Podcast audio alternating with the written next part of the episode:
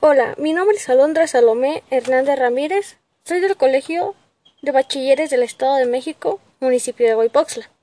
Curso el cuarto semestre en el grupo 401 del turno vespertino. El día de hoy les hablaré sobre la importancia de las comunidades virtuales.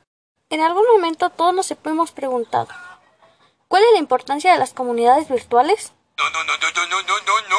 Mm, bueno, sí, y está bien, a veces es importante aclarar nuestras dudas para estar mejor informados.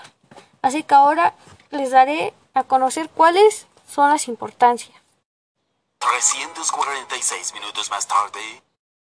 Las nuevas tecnologías traen consigo nuevas opciones educativas, que están transformando los sistemas de enseñanza a nivel nacional como internacional, y consigo arrastra grandes cambios tanto de la formación de docente como en los programas educativos, así también en la actualización o adquisición de nuevos equipos en las diferentes instituciones.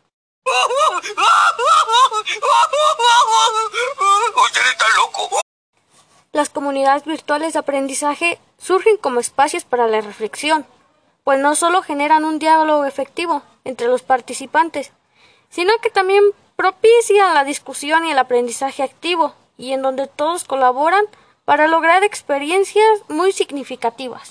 Vaya, no encuentro fallas en su lógica. Son importantes el tipo y la calidad de la información, con contenidos relevantes que dan fundamento a la información académica de los estudiantes. También es importante la claridad en las direcciones que rigen a la comunidad y a la participación sobre todo. La forma de comportamiento positivo de sus miembros los hace practicar valores como el respeto, la responsabilidad, honestidad, así como entre otros. ¡Ay, caramba!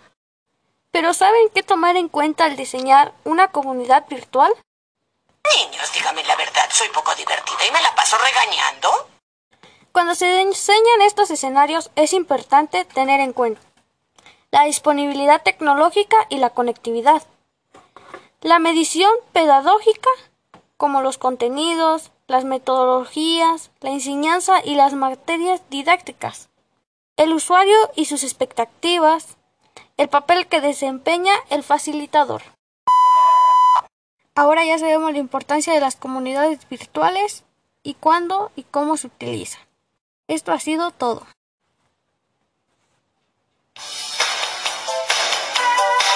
El Pepe. El Pepe.